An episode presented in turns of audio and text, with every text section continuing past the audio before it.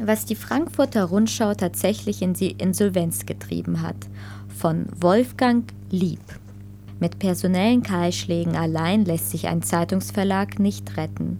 Und ohne eine eigenständige Redaktion lässt sich keine profilierte Tageszeitung halten. Die Umsatzverluste im Anzeigegeschäft bei den Printmedien sind nicht bestreitbar, aber der Verlust der verkauften Auflage war die entscheidende Ursache für den Niedergang dieser Tageszeitung. Zuerst sinkt die verkaufte Auflage einer Zeitung und dann sinken auch die erzielbaren Anzeigenpreise. Eine Zeitung, die im Wesentlichen nur noch aus einem geborgten Mantel besteht, kann auf Dauer nicht mehr verhüllen, dass unter dem Mantel kaum noch eigenständige Inhalte stecken. Die Frankfurter Rundschau hat neben den anderen überregionalen Zeitungen weitgehend ihre eigene Stimme verloren. Dieser Verlust war ein sich seit Jahren hinziehendes Trauerspiel, das nun durch die Insolvenz sein Ende gefunden hat. Mit dem Aus der Frankfurter Rundschau, die am 1. August 1945 die zweite Lizenz einer deutschen Tageszeitung nach dem Krieg erhalten hat, hat der Meinungsmainstream in der Presselandschaft einen weiteren Sieg errungen. Der Niedergang der Frankfurter Rundschau ist exemplarisch für den Niedergang des Journalismus insgesamt. Die Geschäftsführung der Druck- und Verlagshaus Frankfurt am Main GmbH Frankfurter Rundschau hat gestern beim Amtsgericht Frankfurt am Main Antrag auf Eröffnung des Insolvenzverfahrens gestellt. Die Hauptgesellschaft M. Dumont Schauberg, kurz MDS, 51 Prozent der Anteile und die SPD Medienholding Deutsche Druck- und Verlagsgesellschaft, kurz DDVG, 40 Prozent der Anteile, erklärten eine sich nunmehr abzeichnende dauerhafte Finanzierung hoher Verluste sei sowohl für MDS als auch die DDVG nicht länger darstellbar.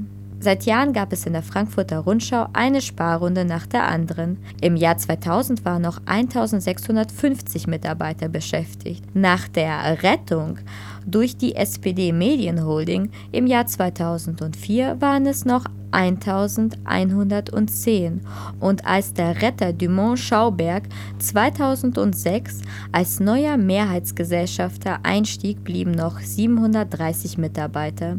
Derzeit sind es noch 487, die von dem Insolvenzantrag geschockt wurden. Auch die Redaktion der Frankfurter Rundschau erlitt einen personellen Kahlschlag nach dem anderen oder die Redaktionsmitglieder gingen in einer Dumont-Redaktionsgemeinschaft auf.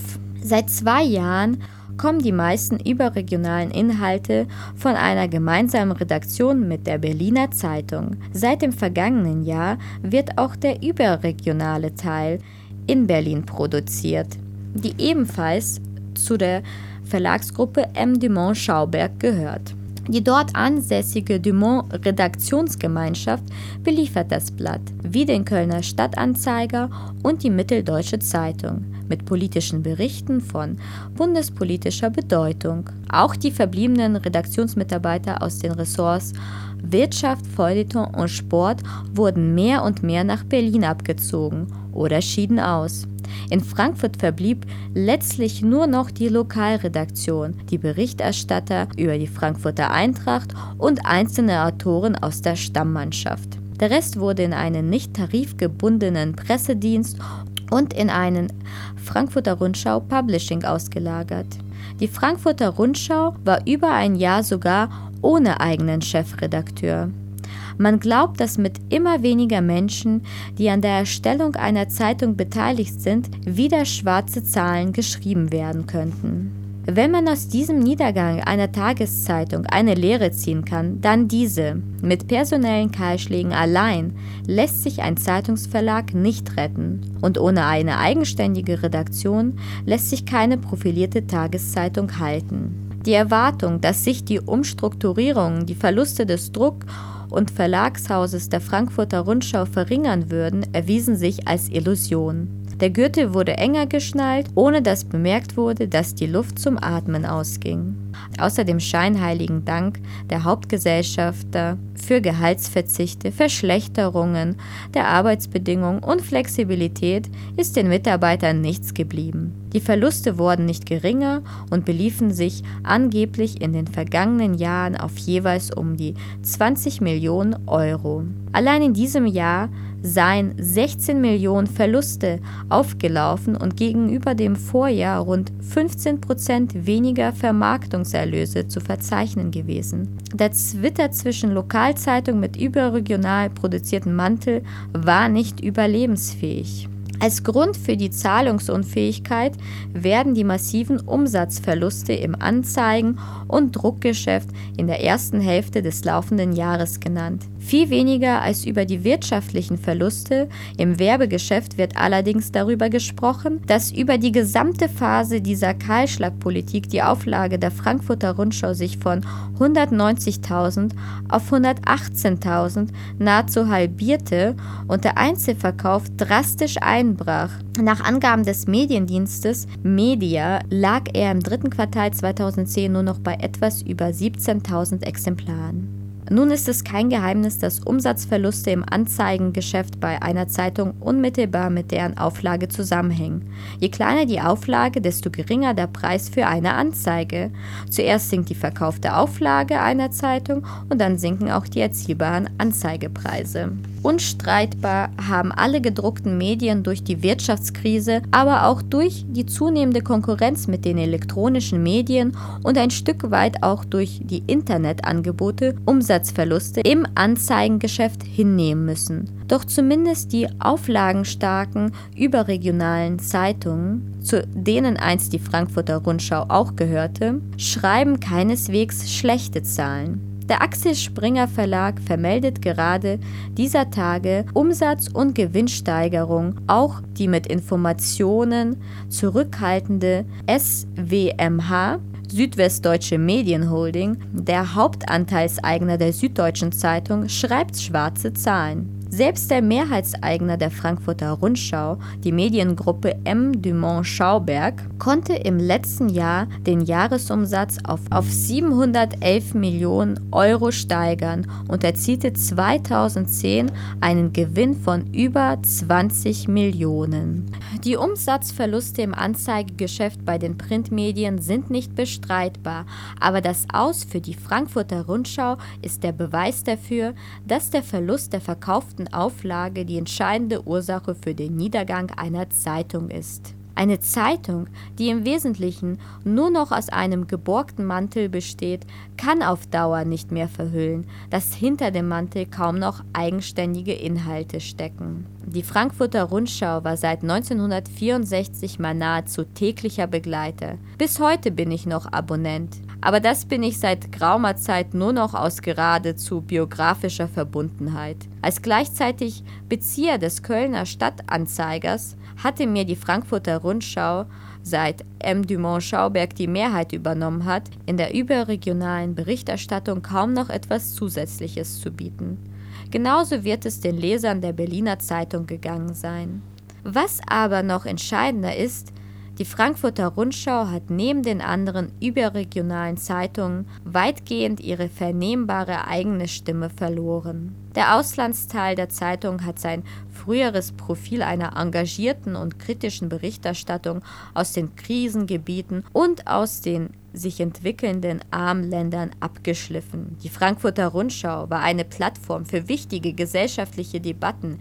Die Dokumentationsseiten stapelten sich vor Jahren noch auf meinem Schreibtisch. In den letzten Jahren habe ich nur noch ganz selten eine Seite herausgerissen. Die Frankfurter Rundschau bot Foren für zentrale politische Themen. Heute ist alles auf Tabloid-Format heruntergebrochen. In England wird dieses Format zu Recht den Boulevardzeitungen zugeordnet. Die Frankfurter Rundschau war in studentischen und in Lehrkreisen weit verbreitet, weil sie auf der wöchentlichen Seite aus Schule und Hochschule wie keine andere Zeitung Bildungsthemen behandelte. Die Debatten innerhalb der Gewerkschaften kamen immer weniger vor und die Emanzipationsbewegung der Frauen verlor ein Sprachrohr. Fundierte kritische Analysen waren immer seltener zu finden. In der Sozialpolitik machte die Frankfurter Rundschau die Agendapolitik bis auf rare kritische Einwände mit. Sie verstand sich, anders als zu Zeiten von Rolf Dietrich, Blecki Schwarz schon lange nicht mehr als plurales wirtschaftspolitisches Gegengewicht zum gelben Wirtschaftsteil der FAZ oder zur neoliberalen Wirtschaftsredaktion der Süddeutschen Zeitung. Ja, es gab sie noch, vereinzelt, die kritischen Stimmen, wie die von Robert von Heusinger, von Markus Sivers, Stefan Hebel und einige anderen, aber nahezu alles andere konnte man auch ausführlich in der FAZ oder in der SZ nachlesen. Die Frankfurter Rundschau suchte keine ernsthafte Auseinandersetzung mit dem Kampfblatt des chauvinistischen Konservatismus der Welt mehr. Die ökologisch und grün Engagierten landeten bei der flapsigen Taz, statt sich engagiert den konkreten Problemen der jüngeren Leserinnen und Leser anzunehmen, baute man auf ein Boulevardformat und auf Apps. Gerade so, als könnten äußerer Schein und moderner Medienschnickschnack Inhalte ersetzen. Man nahm linksliberalen Leserinnen und Lesern ihre publizistische Heimat gerade so, als gäbe es diese Leserschaft nicht mehr. Ich könnte viele weitere Verluste aufzählen, die mich enttäuscht haben. Es war ein schleichendes Trauerspiel, das mit dem anstehenden Aus der Frankfurter Rundschau nun seinen Endpunkt findet. Diese publizistischen Verluste sind am wenigsten den Journalisten der Frankfurter Rundschau anzulasten. Viele sind ausgeschieden und man hat ihre Kompetenz nicht mehr ersetzt. Klar ist auch, dass je weniger Personal, umso breiter und weniger tiefschürfend die Berichterstattung. Wenn man heute in der FAZ die vielen hämischen Kommentare über die Insolvenz der Konkurrenzzeitung liest, dann erkennt man mit Schrecken, wie gering bei uns noch die Meinungsvielfalt in der öffentlichen Debatte geschätzt wird. Mit dem Niedergang der Frankfurter Rundschau, die am 1. August 1945 die zweite Lizenz einer deutschen Tageszeitung nach dem Krieg erhalten hat, hat der Meinungsmainstream in der Presselandschaft einen weiteren Sieg errungen. Wenn sich die anderen Verleger der Tageszeitungen nun die Hände reiben mögen, dass ein Konkurrent abgewürgt worden ist, dann sollten sie sich nicht zu früh freuen. Der Niedergang der Frankfurter Rundschau ist exemplarisch für den Niedergang des Journalismus insgesamt. Es wird auch aufgrund von Arbeitsverdichtung nur noch nachgeschrieben, was die anderen schreiben. Der Kampagnenjournalismus greift so immer mehr um sich. Es wird immer weniger eigenständig recherchiert. Die Überzahl der Lobbyisten, sogenannte Think Tanks und der Public Relation Agenturen bestimmt immer mehr die Themen und Inhalte der Medien. Die von den elektronischen Medien ausgehende Personalisierung von Politik und das dort gepflegte Kurz und Klein der Berichterstattung greift immer mehr um sich. Das Aktuelle gewinnt immer mehr Überhand vor dem Wichtigen. Die Betrachtungsweisen werden damit immer oberflächlicher. Es gibt immer mehr Einheitsbrei und damit für die Leser und Leserinnen immer weniger Grund, sich überhaupt eine Zeitung zu kaufen. Die Presse verliert ihre Wächterrolle und damit ihre gesellschaftliche und demokratische Bedeutung. Die SPD Medienholding sieht diesem Verlust tatenlos zu.